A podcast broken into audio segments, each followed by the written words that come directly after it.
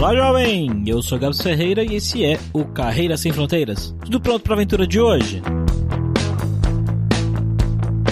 Ana é dessas pessoas que gosta de se aventurar e nos lugares menos turísticos das cidades em que ela conhece, que geralmente a gente não costuma ir. E ela escolheu viver uma aventura indo trabalhar em um país como o Paquistão. Pelo que ela conta pra gente, é bem diferente de outros lugares que a gente já conversou aqui no podcast e até um pouco perigoso para estrangeiros. A Ana tá lá há pouco tempo, mas ela já tem algumas impressões sobre como é a vida no Paquistão e também traz curiosidades de outros lugares que ela morou, como Arábia Saudita e Catar. Uma visão legal e diferente sobre a vida em países que têm culturas tão distantes da nossa.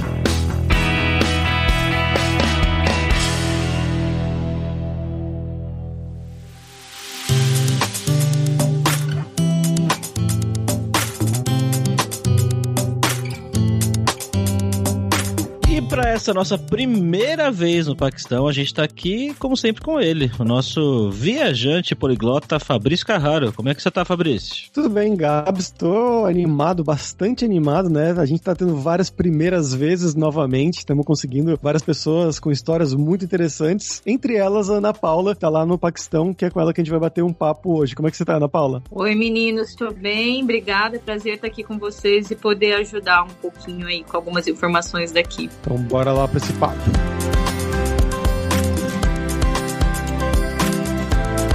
Bom, galera, como sempre, só o nosso jabazinho inicial aqui que o podcast Carreira Sem Fronteiras é oferecido pela Alura Língua, cursos online de idiomas, que eu, Fabrício Carraro, ajudei a desenvolver com métodos que eu utilizei e utilizo para aprender idiomas como francês, italiano, russo, polonês, grego, alemão e assim por diante. E lembre-se que o ouvinte do Carreira Sem Fronteiras tem 10% de desconto em todos os planos, para você estudar todos os níveis de inglês e espanhol com a gente pelo mesmo valor. Então vai lá em aluralingua.com.br barra promoção promoção barra carreira e comece a estudar com a gente hoje mesmo.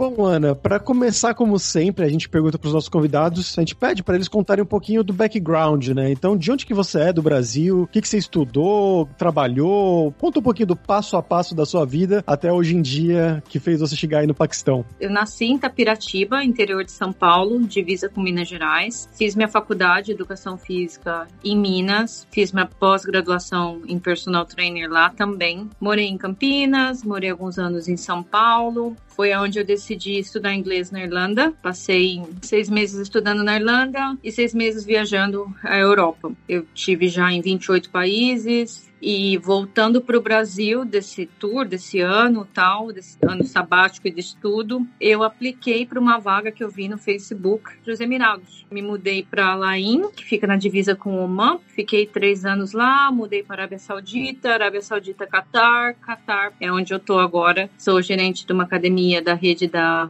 UFC e tô aqui há quatro meses, mas estou fora já do país tem seis anos. Nossa, então passando por todos esses países, né? Como que surgiu essa oportunidade? Você falou, bom, você foi estudar inglês, você foi viajar. Como é que surgiu realmente essa oportunidade de você ir para fora pela primeira vez a trabalho, realmente? A trabalho, eu já tinha viajado, tinha tido a oportunidade de ir para Europa, sempre naquele jeito apertado, com hostel. Sempre tive curiosidade hum. de viajar bastante. E numa dessas viagens que eu fui, só de 15 dias tal, eu voltei pro Brasil pensando, eu não quero mais ficar, eu quero sair, quero aprender inglês. Eu viajava, mas não conseguia me comunicar direito, aquela coisa sempre constrangedora, de pedir para alguém traduzir, de rezar para ter um brasileiro perto, se virando. Eu juntei uma grana, trabalhei muito e paguei o curso mais barato que tinha lá em Dublin, né? Que era o lugar mais barato que eu achei para estudar. Obviamente, voltei falando quase nada. Em seis meses é muito difícil para quem não levava inglês a sério, mas a frustração de depois de ter viajado tanto, passado um ano fora, de voltar para casa e ter aquele clique de não é aqui meu lugar mais, não quero ficar aqui mais, quero morar fora, quero ter mais experiências tal. Eu comecei a procurar desesperadamente por trabalho fora, para limpar banheiro de cruzeiro, as coisas mais loucas que a gente faz quando a gente quer sair do país. Então eu passei numa entrevista para um cruzeiro e estava esperando para uma segunda entrevista quando uma amiga minha que que sabia que eu tinha voltado e estava super deprê no Brasil, fazia que dois, três meses que eu tinha voltado. Ela viu uma vaga que uma brasileira, que era manager, era gerente de uma academia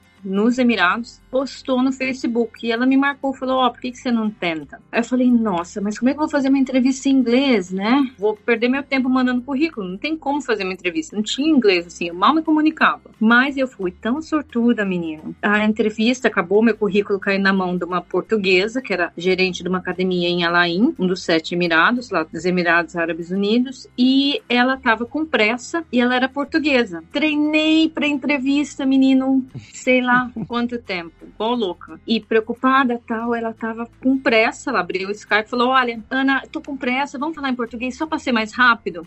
falei, Nossa, claro. As you wish, né? Do jeito que você preferir. Já mandei o as you wish, né?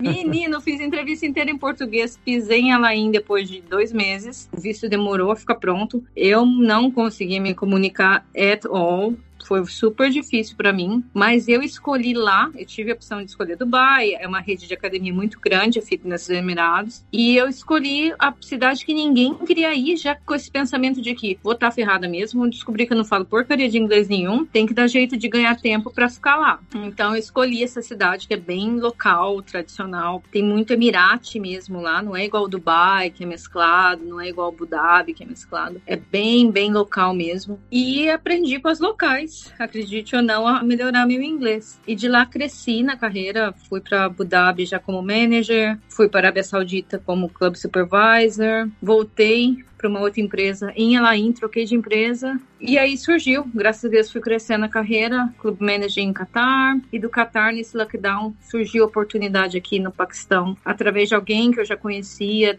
dos Emirados e falei quer saber por que não. Eu sempre me dou dois anos. Eu acho que é o tempo assim mínimo para você ficar num país já que você está morando, né, não está indo a, a turismo. Então deu dois anos no Qatar, coincidiu com o lockdown e decidi vir e estamos aí.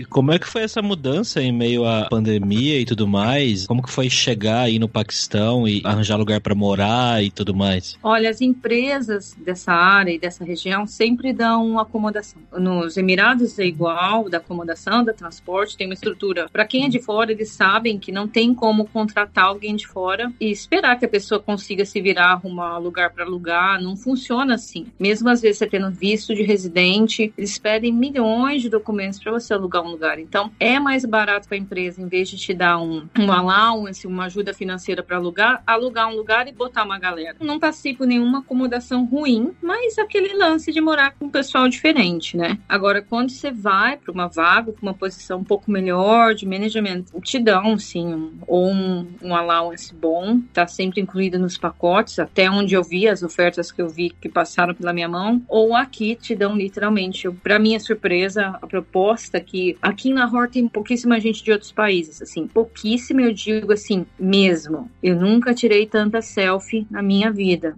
Eles veem, você não acredita, é assim, louco. Eles acham que você é artista, sei lá, é, é um lance louco aqui, é um, é um mundo à parte. E eles dão aqui uma senhora acomodação muito boa, moro só mais eu e um outro manager, são uma casa de dois andares, tem uma estrutura bem boa, tem um segurança armado dentro da garagem. Infelizmente, aqui, aqui é desse jeito jeito tem o uh, motorista, porque eles não deixam a gente andar por conta. Muito difícil a gente poder pegar Uber, tem que sempre estar tá informando. É sim perigoso. Muita gente viaja e tal, mas não sei se para morar aqui, quem é dono da empresa pega uma responsabilidade e tem um medo muito grande de, de que aconteça alguma coisa com quem é de fora, porque realmente a gente é muito visado. Então, assim, é um sistema de segurança que se sente assim. Quando eu pisei aqui, falei, mano, isso aqui vai dar merda.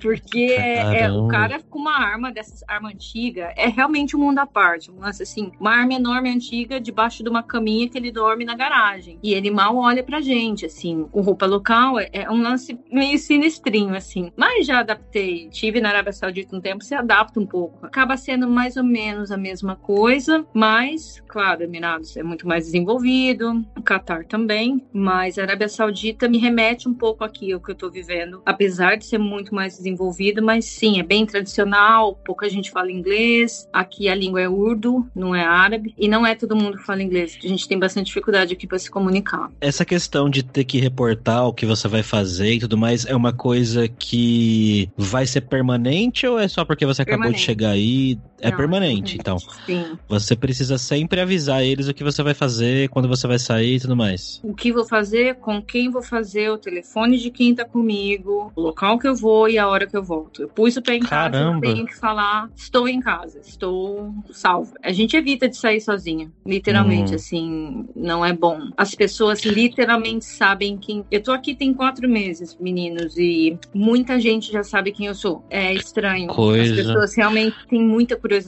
É a estrangeira, e, né? Sim. É, e o medo deles é mais de alguém fazer alguma coisa para você. Sim, sim, sim. Caramba. Aqui tem uma equipe de, de fora do país na empresa, 12 pessoas, são 12 estrangeiros. Tem pessoal do México, de Cuba, tem três brasileiros, eu e mais dois, que são do jiu-jitsu, tem ucraniano, filipino, é uma mistura. Mas todo mundo tem que passar e tem que concordar com os termos da satisfação, literalmente, de onde você vai. E muitas vezes somos aconselhados a não ir. Tem histórico de pessoas que foram, sei lá, atacadas, agredidas? Sim. Eh, tem? Tem, tem histórico sim. Caramba. Sim, infelizmente. Coisa. A gente acha que não, que é besteira, né? Mas acontece sim. E agora parece que é menos, mas continua acontecendo. Aconteceu um negócio essa semana na academia, sabe? Tem um sistema de segurança enorme na academia. Inclusive, o dono da empresa anda com dois carros atrás, segurança. E não é uma polícia, tipo, moderna, sabe? É umas armas velhas, umas roupas estranhas. É um lance estranho, mesmo Lahore sendo a segunda maior cidade aqui do Paquistão. Então, não sei o que que houve, eu acordei com uma mensagem de que tinha alguém no telhado acima do office do dono da empresa com roupa, uma roupa mais tradicional religiosa e aos berros, com uma barba enorme. Não sei como, ninguém descobriu como é que o cara entrou lá dentro, porque tem um sistema de segurança enorme. Um dos guardas estava pronto para atirar no cara. Nossa. Achando que ele era algum terrorista, algum lance estava. Que o cara panicou quando os guardas viram ele, panicou, quis correr e o cara falou: se você dá mais um passo, acabou. Então foi um estresse enorme. Tivemos que ir a academia, veio a polícia, revistar tudo. Foi um estresse assim, weird de passar, sabe? Sabe? Estranho. Mas não era nada, era uhum. só fanatismo mesmo. Era só fanatismo mesmo, é ótimo. Mas, uh, não, ele disse esse... que ele estava lá para recitar por 41 dias os versos do Alcorão para proteger quem estava lá malhando, mas ele não conhecia ninguém que estava lá malhando, né? Pelo que a gente sabe. E uhum. ele estava sem o Alcorão também na mão, então ficou meio estranho.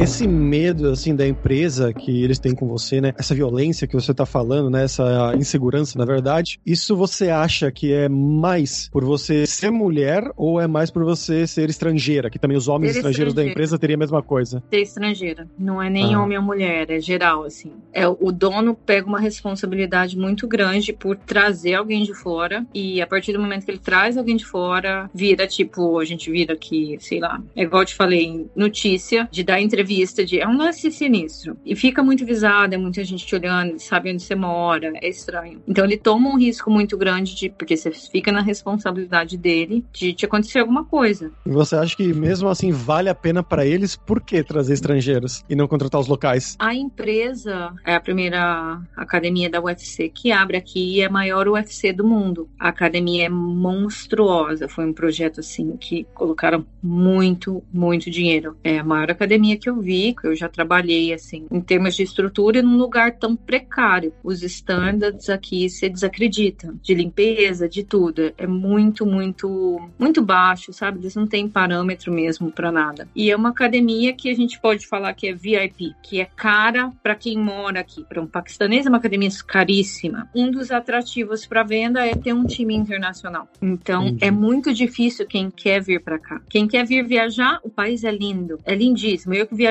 muito, foi a primeira coisa que eu, que eu bati o olho. Uau, quero ir. O norte é linda, a região perto do Afeganistão é linda, Caxemira, apesar de ter muita encrenca, é linda, mas para morar é complicado. Mas eu não desencorajo. Se eu te falar que eu não tô Sim. feliz aqui, tô mentindo. É um grande challenge, mas para quem gosta dessas coisas, eu gosto. Então, para mim tá ótimo. E como é o seu trabalho aí, Ana? Conta um pouco mais pra gente o que é que você faz no dia a dia. Eu sou gerente dessa academia, igual eu te falei. Tenho uma equipe de 63 funcionários, entre personal trainer, nutricionistas, seguranças, cleaners. É uma equipe grande, bem mista. É, igual eu te falei, são 12 estrangeiros, o resto é daqui. É bem desafiante pro pessoal daqui não se sentir tão diferente. Eles já se acostumaram com o fato de, ah, eu sou local, então eu vou ganhar menos mesmo. E é ridícula a diferença de salário, de tudo, de tratamento. É, é louco, assim. Mas é um um desafio grande, assim, pra gente brasileiro, que a gente não tá nem aí, né? Tá cagando de onde você é, você é de Minas, você é de São Paulo, você tem uma formação, você vai para um trabalho, você concorre igual, né? Uhum. Apesar de homem e mulher ainda ter um lance assim que não é tão igual, mas aqui é literalmente, ah, é local, não quero. Ah, essa pessoa vai me ajudar, ele é local, não, não quero. Então, assim, é um challenge grande, assim, para mim. Tô gostando, mas é bem desafiante, é um pouquinho estressante, assim, o dia a dia. É um dia a dia bem puxado puxado, bem corrido. E como você falou, né, que tem todo esse equipamento, né, essa estrutura toda para manter a segurança dos funcionários estrangeiros. Bom, você falou que você tem como sair, claro, mas você estrutura o seu dia é basicamente casa trabalho, casa trabalho ou você faz coisas sociais aí também, vamos dizer assim? Casa trabalho, seis dias por semana, eu só tenho um dia off, mas tem aqui mais, eu descobri mais um grupo de estrangeiros que são umas 15 pessoas, que é um grupo que já tá aqui há, há quatro anos, a maioria deles eles vieram mais ou menos coincidentemente na mesma época, mas não trabalham nas mesmas coisas. O desembargador do Quênia aqui, a menina de Portugal, tudo pessoal que tem cargo mais alto, que por isso tá aqui. O dinheiro tem que compensar, porque não é fácil vir para cá. Não acredito que seja a primeira opção de ninguém. Ah, vou morar fora, vou aplicar para um trabalho. Ah, vou para ninguém faz isso. então tem que compensar financeiramente. Então tive sim a oportunidade de ir umas duas, três vezes encontrar esse grupo e rola escola, aqui, aqui é proibida bebida, é proibido droga, é um país bem tradicional, religioso, mas se você acha que é mais fácil do que Catar, é mais fácil do que Arábia Saudita, você acaba achando, tem quem vende, a gente acaba podendo tudo por ser de fora, entendeu? Você chegou a fazer contato, né, fazer amizade, acho que não deu tempo ainda, né, mas com pessoas paquistanesas mesmo? Meu ciclo de amizade acaba sendo pessoal da academia. Eu não, vamos falar assim, não sou aconselhada a ir na casa de alguém que mora aqui, que é local. Não sou aconselhada a ir num casamento de um local. Não sou aconselhada a, a interagir muito com locais. Isso Entendi. fora do trabalho ou dentro do trabalho mesmo? Fora tipo, dentro da academia, trabalho. vem alguém bater papo com você, não tem problema. Não tem problema. Uhum. Mas fora do trabalho, não sou nada aconselhada, assim. Американская фирма Transceptor Technology приступила к производству компьютеров «Персональный спутник». Vamos agora para o nosso momento viajante poliglota com Fabrício Carraro, que ainda não foi para o Paquistão. Não. You're welcome.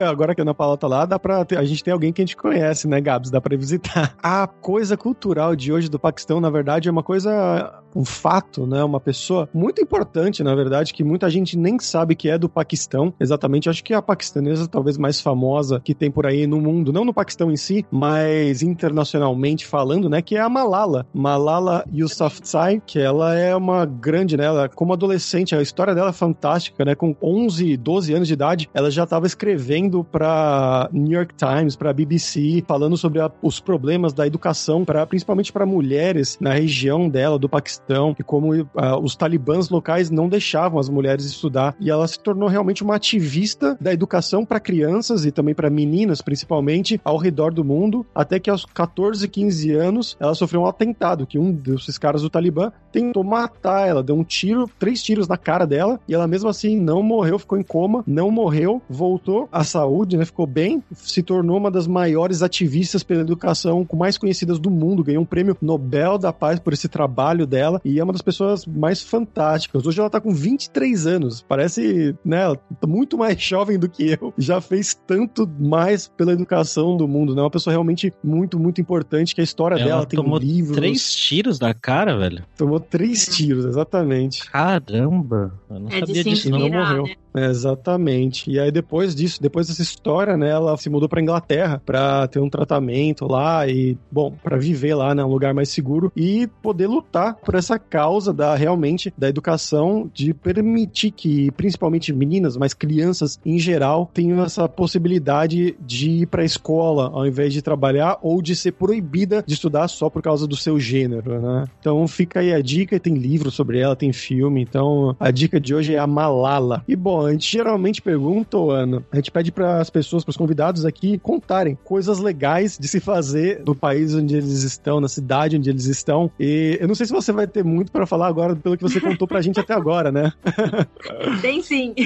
Tem, então conta. Olha, eu dou minhas escapadas aqui quando dá, sabe? Eu tenho um noivo que é de Portugal, que mora em Lisboa, e a gente vai se encontrando no decorrer do tempo nos países que dá. Ele teve aqui 15 dias atrás, aí eu dou minhas escapadas, eu sou muito curiosa, igual eu falei pra vocês, eu já viajei bastante, e eu gosto de ir pros lugares que ninguém normalmente gosta de ir. Eu gosto de me enfiar nos guetos da cidade, eu gosto de rodar, saber o que tá rolando num lugar que ninguém normalmente vai, né? Não só em pontos turísticos. Então, obviamente, fui para os pontos turísticos. Eu gosto muito de visitar mesquita. Eu sou muçulmana, converti ao, ao islamismo, mas assim, não fanática nem nada por estudo. Fui casada com um árabe já, enfim. Então, tem todo esse lado que eu gosto de ir na mesquita e gosto de ver e, e ver qual é a diferença de um país para o outro, já que eu fiquei nessa região do Golfo, né? A mesquita aqui que tem em Lahore é lindíssima. Eu tive lá num dia de reza, assim, é uma energia louca, é muito interessante. E eu sempre, aqui a gente pega os tuk-tuk, né, que é muito famoso aqui, e pega um guia qualquer, que geralmente eles oferecem na porta de mesquita, essas coisas. E a gente se enfiou num lugar muito louco de Lahore. E é muito interessante como é diferente. Os lugares, assim, tem restaurante, vamos falar assim, fino, tem onde comer, tem bar clandestino, que é dentro da casa de alguém, sabe?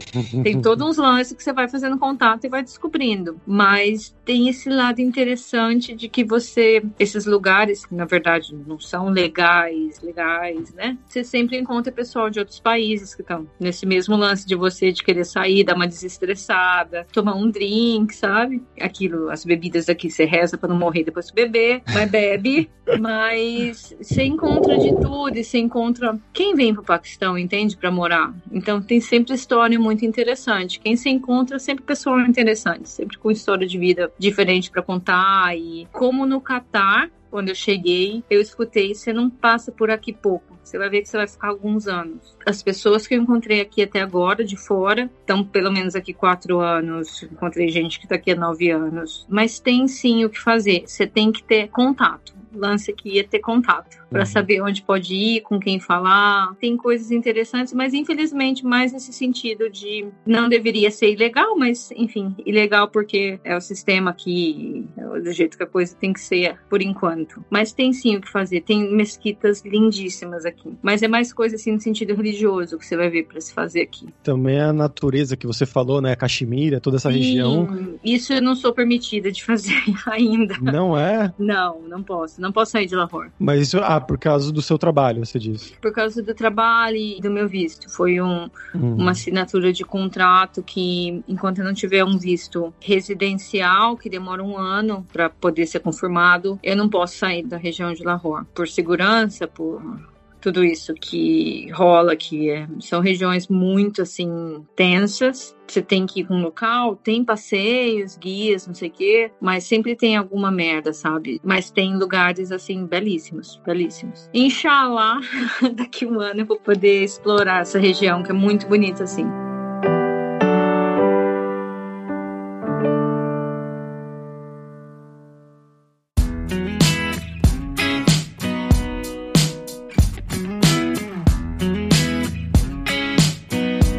Você falou que você se converteu, né? Como é que foi esse processo? Você, Sim. você era o quê? Você era católica? Eu era católica, mas, enfim, a gente no Brasil é aberto, né? Católico, Aham. estudava espiritismo, nada contra ninguém, todas as religiões sou aberta. Mas fui casada, para me casar com um árabe, eu tive que converter. A família dele era muito tradicional, ninguém falava inglês, um rolo. E para casar, você tem que se converter. Não é possível você casar com um árabe sem se converter ao islamismo. Então, me converti, literalmente, de pôr roupa com a baia, tirar foto, tem um tipo um ID, um RG com um número quando você se converte ao islamismo, que é um cartão que te dá permissão de entrar em Meca. Você não entra em Meca sem ser muçulmano. Sabe Meca, né? Que você fica rodando Aham. ali em volta. Da... Então você não pode ir lá sem permissão do governo ou sem ser muçulmano. E esse ID também em países árabes não te permite comprar álcool. Então você vai numa casa de álcool, um licor shop, eles te buscam no sistema. Se é muçulmano, você não compra. Ah, Então, ficou um lance, entendeu? Eu não procurei saber como desfazer isso e não sei se pode desfazer. E eu acho que também não tem por que desfazer. Pra mim tá ok. Continuar muçulmana, estudo às vezes. ah, tem muita coisa interessante no islamismo. Muita coisa interessante que o pessoal não tem noção. Quando você falar o Islã. Nossa, minha família quase caiu dura quando eu falei que eu tinha convertido. já, já falei com a coisa já pronta. Para casar também é muito diferente, o contrato que se faz é tudo em árabe. Para divorciar agora tá sendo uma dor de cabeça, para translate de documento, um rolo. Mas foi minha experiência, enfim. Continuo católica, muçulmana, espírita, tudo junto. Sou aberta a tudo isso, mas tem todo esse lance que ninguém sabe, que você fica com RG, você tem um número, se eu tiver algum problema fora do país, eu posso recorrer a- qualquer país árabe de embaixada que eles me ajudam. Então, pra tudo, né? Tem lado bom e ruim. Caramba, tem um cartão muçulmano. E essa eu não Yeah. sabia, essa é nova pra mim. Tem uma, Pois uma- é. tem a fotinha, tem aquela fotinha de abaia. Tem, tem que ter. Você promete, você faz um juramento, você assina um documento de juramento. É bem louco, assim. E você precisa usar a baia aí no Paquistão também, no dia a dia, né? Porque a gente já Não. entrevistou aqui a Gabi, do, lá da Arábia Saudita, que ela falou que lá agora que tá podendo não sair de abaia. Olha, quando eu morei lá, dois anos e meio, três anos atrás, é obrigatório, não tem Uhum. jeito. Você podia, tem a opção de não usar a chila, né, que cobre o cabelo, mas ainda tem os mutauas, né, que é a, polícia religiosa, que eu fui num mall lá na, na Arábia Saudita, na minha primeira semana, e fui num mall, que era um mall só de mulher, e depois, num certo horário, podia famílias, né, não homens single, mas famílias podiam entrar. Então, tô lá andando, tô na fila da Starbucks, e tem lá single, uma fila escrito, e uma fila escrito family. Eu, muito tonta, sou single, né? Fui pra fila do single. Vem um cara aos berros comigo. Eu tava só de abaia, sem a Sheila, falando em árabe, todo mundo me olhando, e o cara aos berros. Passei maior aperto lá, até que uma senhora tava passando uma americana e falou: Você tá na fila de homem e você tá com o cabelo mostrando. Eu passei uma dor de barriga, fiquei morrendo de medo. O shopping inteiro olhando, ele, berrava. Porque single lá significa masculino e não single, Hum. single, né? Não solteiro.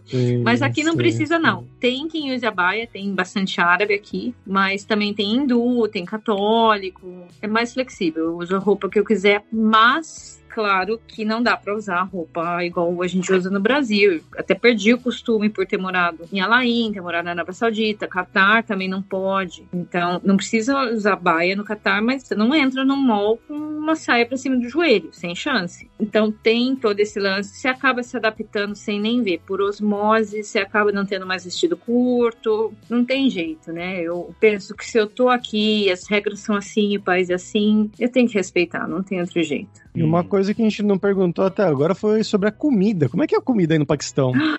Muito gorda, muito É pesada. gorda. Nada, nada healthy. Eu sou vegana, então eu passo um aperto Hum, lascado. Nossa. Muita carne, muito óleo, muita comida pesada. Higiene, assim, é punk. Então eu cheguei aqui, já passei muito mal, perdi 8 quilos no primeiro mês. Tive uma Caramba. diarreia que, Senhor Jesus, desculpa eu falar, mas nossa, achei que ia morrer. Não Caramba. tem higienização e as meninas vieram pra cá, já estavam aqui mais tempo que eu, de comer muito frango, pelo crescendo no corpo inteiro. Então, assim, muito hormônio em carne, essas coisas. É bem punk, assim, comer aqui. Tem que saber muito bem onde come come, tem que lavar muito, muito bem tudo. Então, assim, é o que eu te falei, o padrão de higiene, padrão de customer service é muito baixo, assim. Eles ainda estão aprendendo, enfim, não tem muito parâmetro mesmo aqui. Caramba. E de opção vegana, o que, que tem para você comer aí, geralmente? Que você acaba, provavelmente deve comer sempre a mesma coisa, né? Sim. No Catar, nos Emirados, eu ainda tinha muita opção de salada. Aqui você não vê salada. Então, é literalmente lentilha, grande bico, pra você não passar mal.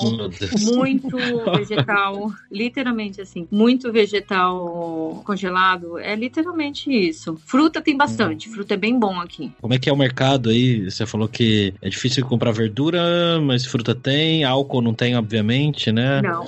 E carne? Que tipo de carne? Eles comem muito frango aí? Aqui eles comem muito cabrito, carneiro, muito búfalo na cidade. Tem umas, tipo umas ovelhinhas, não sei como é que chama aquilo, que mutum. Eles comem muito essa carne mutum, que eu acho que é um boi bem grandão, parece um búfalo, não sei direito. Eles comem muito isso. Qualquer restaurante você vai, tem esse bendito do mutum. Eu que não olho e não como essas coisas, não me atento muito, mas é sempre muita carne. Mas muita carne. Tem Carrefour, tem essas marcas assim, mas você não vê produto que a gente vê em Carrefour normal, sabe? As marcas são tudo daqui e as marcas que você vê assim, às vezes, que a gente conhece, são fabricadas aqui, então você sempre acha um pedaço de plástico no meio, uns lances assim, sabe? Então, mesmo marca tradicional, que é produzida aqui, meio punk de confiar, mas você vai se adaptando. O que, que é o arroz e feijão daí? O arroz e feijão daqui é literalmente carne, com Hum. muito tempero e muito bom, mas que é indiano, não é nem daqui. Tem muita comida indiana aqui, a gente tá muito perto da borda aqui, né, do norte da Índia, que por acaso ainda tá fechada e tem uma tradição aqui, tem um encontro dos soldados das bordas, né, do Paquistão com a Índia, que eu queria muito ter ido ver essa celebração, é todo dia tem, tipo troca de guarda, Sim. na Inglaterra, tem aqui que os, os soldados do lado paquistanês, os soldados do lado indiano fazem as danças, parece que é super interessante, e depois se cumprimentam e fecham o portão, né? Fecham um gate. Esqueci o nome do gate, mas não tá funcionando a celebração por causa da pandemia, que por sinal aqui parece que não existe pandemia, ninguém tá nem ligando, muito louco aqui. Ah, é? Não tem máscara, não tem nada assim, ninguém Mano, falando? eles acham, tipo, eles acreditam piamente que eles têm um sistema imunológico mais forte que todo mundo. Eles falam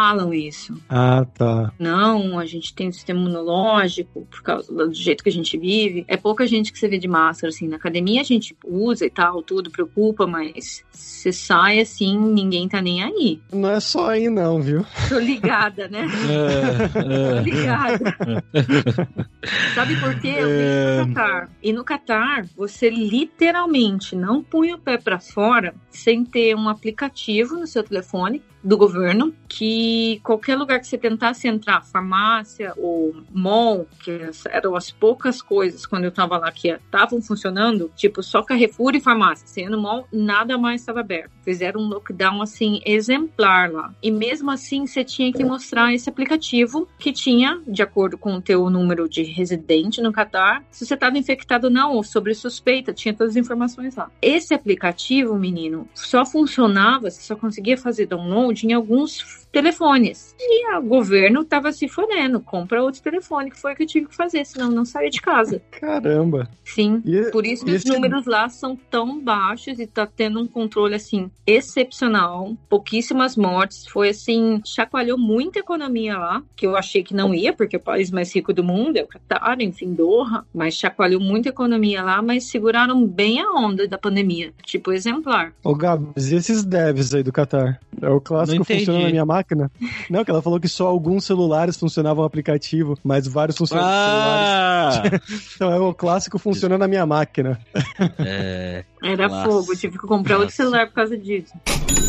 Bom, Ana, agora vamos falar sobre dinheiro. Esse aqui é o momento que a gente pergunta para os nossos convidados como que é a relação de custo de vida no país que eles estão vivendo comparado com o Brasil. Eu acho que vai ser um pouco difícil você falar sobre moradia e etc, porque pelo que você falou, você não paga aluguel aí, né? Tudo pela empresa e tal. Mas conta mais pra gente as impressões que você tem de grana, né? O pouco que você saiu aí pra comer fora e tudo mais. É caro comer fora? O que que é caro, o que é barato no mercado? Poderia falar um pouco também, não falar quanto você ganha, obviamente, mas eu imagino que pra você ir pra ir tem que ter sido uma proposta financeira boa, né? Pelo que você tá falando, assim, da vida, né? Acho que foi uma coisa que deve ter atraído você também. Eu perdi um pouco, pra te falar a verdade, a noção de como as coisas estão no Brasil, quão caro ou quão barato. Sempre vivi, acredito como a maioria dos brasileiros, literalmente trabalhando para pagar aluguel, comida e às vezes uma cervejinha ali, aqui, ou guardando muito dinheiro para poder viajar. Não tive uma vida super tranquila no Brasil, não. Sempre trabalhei muito. Morava em São Paulo, então era puxado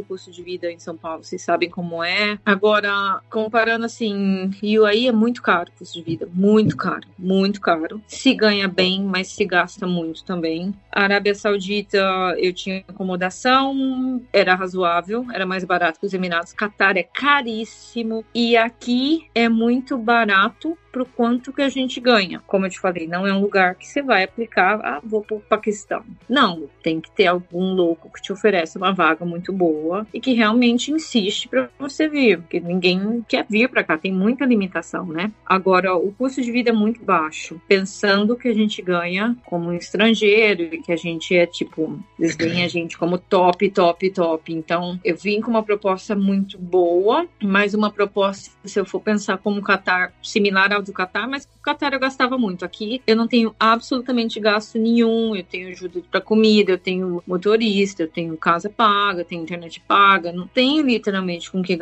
gastar, porque nem tem muito o que se fazer. Então é um lugar que eu vim com foco de juntar uma grana mesmo para depois falar ok. Porque na minha cabeça eu quero aposentar na Arábia Saudita. Eu quero voltar, que eu acho que Sério? vai crescer, certeza. Arábia Saudita, Saudi Arábia é meu sonho de consumo de terminar a carreira. É lá que eu vou, vou terminar a carreira mas ainda quero rodar aqui, Bahrein, Kuwait, quero ainda dois aninhos aqui, dois aninhos ali. Mas vim com o lance de que depois dessa pandemia, eu falei, nossa, preciso realmente juntar uma grana boa, porque é uma coisa que ninguém tava esperando, e é quando você chacoalha, né? Nossa, o que eu tô fazendo? Tô juntando dinheiro suficiente? Qual que é meu objetivo agora, né? Então eu falei, bom, eu vou, proposta é boa, vou para juntar grana, porque o que, que eu vou gastar aqui? Você vai num restaurante, vamos falar assim, um restaurante bom, tem um restaurante japonês aqui na Lahore muito bom, você gasta, deixa eu pensar, tá em real, para você comer assim, comer sem miséria e beber, não é beber álcool, mas beber assim, comer, beber sobremesa, não sei o que, sei lá, 7 mil rúpias e é em Qatar Real.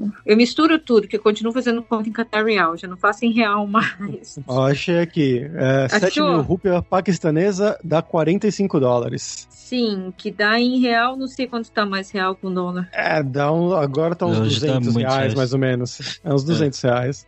Dá uns 200 reais. É, é um, é um preço de 7 um restaurante mil. japonês em São Paulo, né? Assim, quando você Sim. vai sem Não, eu miséria. falo pra dois, hein? Falo pra ah, pra dois. dois. Ok. Falo para Uhum. dois, assim, comendo mesmo, Uhum. comida de qualidade. E você vai num restaurante normal aqui, sei lá, que a comida não deixa de ser boa, mas é, não é assim um lugar mais fino, não é um, um ambiente mais requintado. Você vai tranquila ali com dois mil rúpias, você come bem. Eu gasto de compra aqui, tudo bem que eu sou vegana, então não gasto com carne e tal, mas como bem, saio, tomo meu café, eu gasto por semana no máximo 4 mil rupias, no máximo. Com Uber, com tudo. É muito barato. Se você for alugar uma casa aqui, você vai gastar 35 mil rupias. Uma casa bacaninha, assim, sabe? Os dois quartos, cozinha, uma casa bacaninha. Eu gastava no Qatar, em Qatar Real, que tá mais ou menos o dobro do Brasil, do dinheiro brasileiro, eu gastava 3.500 num cubículo cubículo mesmo, juro. Quarto, cozinha e banheiro. 3.500 Qatar Real, que deve ser uns 7 mil reais brasileiros. 6.500. Kitnet. Pitititica e não em lugar top, não. Lugar afastado do centro. O custo de vida é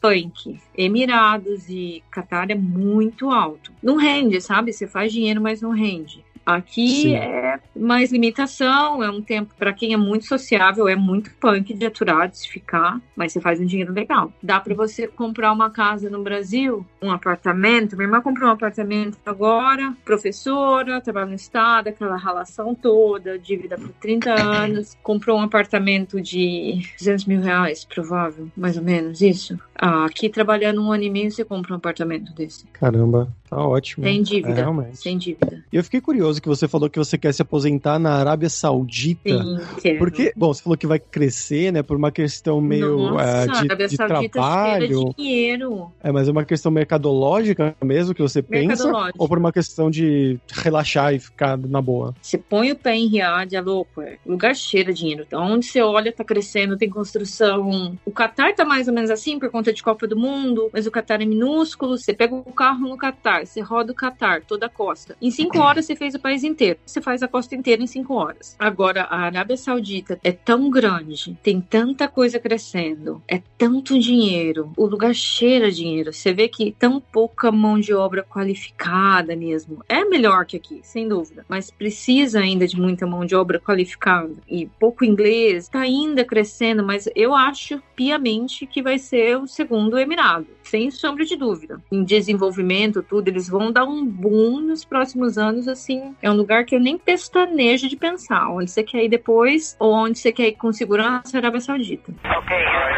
Houston, we've had a problem here. Uh, Houston, we've had a problem. Bom, Ana, pra gente terminar aqui, é, agora é hora do perrengue, que a gente geralmente pergunta pros convidados histórias engraçadas, né? Gafes, mix, coisas interessantes que tenham acontecido com você esse tempo todo aí fora do país. Não precisa ser no Paquistão, pode ser em qualquer um dos países que você passou. Nos Emirados eu passei alguns perrengues e aqui também acontece de os clientes confundirem muitas coisas, sabe? Ou você fala uma coisa assim, se sentirem ofendido com outras, assim, mas acho que o meu maior perrengue foi mesmo com a família do meu ex-marido, que eu casei, que a primeira vez que eu fui visitá-los, eu tive que ir de Abaia, em pleno Abu Dhabi, que é uma cidade desenvolvida e tudo mais, e eu fiquei literalmente oito horas num quarto pequeno com umas 15 mulheres sentadas no chão, sem poder me comunicar absolutamente, porque era separado. Um apartamento normal, era separado onde os homens ficavam e as mulheres ficavam, e foi horrível. E eles ficaram indignados que eu não comia carne, se sentiram ofendidos porque fizeram tudo com carne, muita carne, não sei o quê. E foi, acho que quando eles passaram a não gostar muito de mim de cara. Então, acho que foi o meu maior perrengue, foi a família dele me aceitar e casar. Não durou, infelizmente, mas não foi por conta da família, mas foi um perrengue assim. Ser aceito numa família muçulmana tradicional é muito difícil. Então, acho que foi meu maior perrengue foi acostumar com os com a tradição deles, assim, é, é bem puxado. Nossa, É, imagino, imagino. Como você falou, né? Não comendo carne, que é uma coisa que ainda deve ser visto como uma coisa um pouco diferente, né? É bem, tipo, como assim? O que, que ela come? Sei lá, é visto como... Todo mundo fala, mas o que você come? Eu, falo, eu como de tudo, eu só não como nada que vem da origem animal. Tem tanta coisa, tem tanta opção. Mas é falta da pessoa parar e pensar, ah, é verdade, isso não é feito de animal. Ah, é verdade, isso também não é. A maioria das coisas não vem de origem animal, então... É, mas se a gente parar pra pensar, na verdade, tem bastante disso no Brasil também, né? Em qualquer lugar, na verdade, né? Tipo, ah, a primeira reação da pessoa que fala, né? Ah, sou vegana, você come o quê? Eu já ouvi essa- você come? Essa pergunta em muitos lugares. A carne, ela, ela é colocada muito como, tipo, arroz e feijão e salada. Não faz sentido, Hum. né, aqui no Brasil, pra maioria das pessoas. Aí você fala, você vai comer E arroz, feijão e salada. É, é sagrado, né? Aqui teve, eu cheguei aqui, teve uma tradição, tem um dia aqui de tradição que eles matam vários animais e doam as carnes para os pobres, mas eles matam na tua frente. E eu tive que ir assistir porque era o dono da empresa fazendo, oferecendo essa celebração para os funcionários e foi horrível. Tipo, Nossa. você tinha que manter lá, tipo, matou, sei lá, mataram um boi enorme. Eu nunca vi ninguém matar boi, gente. E foi horrível, assim, mas enfim. Cultura, né? Eles tem matam, é tipo, é tipo um, é um evento, assim? É o segundo Eid, né? A gente faz o Ramadão, que eu faço o jejum, continuo com essa cultura muçulmana, faço o jejum dos 40 dias de água e comida. E tem o segundo Eid, que é quando eles matam esse animal. Tem muitas passagens do Alcorão que são similares com a Bíblia, que é quando Jesus falou para, acho que não me lembro quem que era o apóstolo, falou: "Olha, você vai ter que matar teu filho para mostrar que você me ama, né? É uma prova de amor". E ele foi mesmo de fato para matar o filho, e na hora que ele foi matar o filho, acho que Jesus transformou o filho num animal, algo assim, e salvou o filho e ele matou o animal. Então tem que ser morto em um golpe. Então Nossa. eles matam no pescoço com um golpe, mas eles matam várias cabras pequenas, mas esse boi era gigante. Eu ficava só falando, como é que eles vão matar esse boi, gente? Ainda mais na minha frente aqui. E não funcionou como já imaginava que não ia funcionar. O boi era gigantesco, foi horrível, o boi levantou, todo machucado. Ai, foi horrível. Ai. Mas eles celebram, assim, é, é motivo, é, é celebração, é fartura. Tinha fila na frente da fazenda, né, do dono da empresa, de gente pobre esperando para receber a carne. Eles fazem a escalpelação ali na tua frente. É punk. Nem precisa ser vegano pra ficar chocado é, com é isso, punk, né? assim, Pelo mas é, é ofensivo você não ir, não, entendeu? É. Mas te falar, interior do Brasil também tem muito disso, hein? De Ah, matar sim. animais de grande porte e comer o animal inteiro, né? Logo, Ali, uma cabra, né? Um boi. Em Minas Gerais, São Paulo, é normal, normal, normal. Sim. Eu tinha um, um dev que trabalhava aqui na Lura, ele era do interiorzão também. Quando ele tinha uns 4 ou 5 anos, ele morava meio no sítio assim, e aí o pai dele falou: Não, tem que levar pra ver matar, sabe essas coisas de ah, Uhum. ser homem, não sei o que lá. Pegou o moleque de 4, 5 anos, levou pra ver matar o porco. Aí, Ai. porco é horrível, né? Grita e tudo mais. Horrível. Depois desse dia ele virou vegetariano, nunca mais comeu carne. Teve o efeito Caramba. contrário. Teve efeito contrário, né? Nunca mais comeu carne. Não, é muito mal de ver. Eu acho que a grande maioria das pessoas, se visse, né, se tivesse o contato, provavelmente ia, ia repensar, sabe? Isso é, uma, é porque a gente tá muito distante, né? Principalmente a gente que mora em cidade grande, assim. A carne, ela vem como se fosse uma coisa totalmente descaracterizada do animal, né? Você nem associa mais. Não, você não Você associa. só, você esquece, né? Você não pensa nisso. Eu toda vez que, que eu fico pensando um pouco assim, eu considero, sabe? Eu flerto com vegetarianismo faz um tempo já. Pode ser que em breve eu, eu consiga sair dessa. Tá virando um outro podcast aqui. né?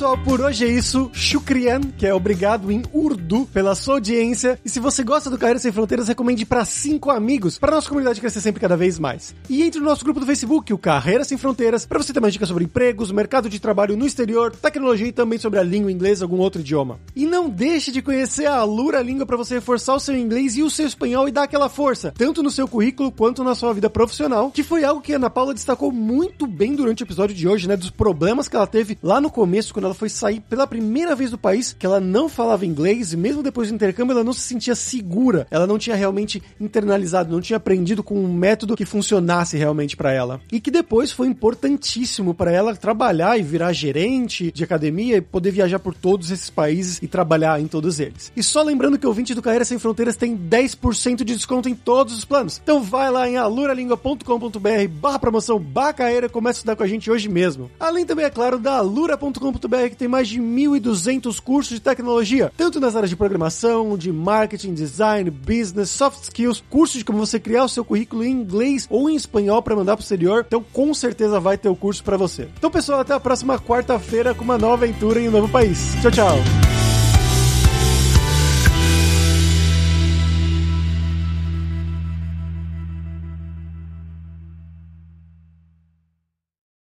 Este podcast foi editado por Radiofobia, podcast e multimídia.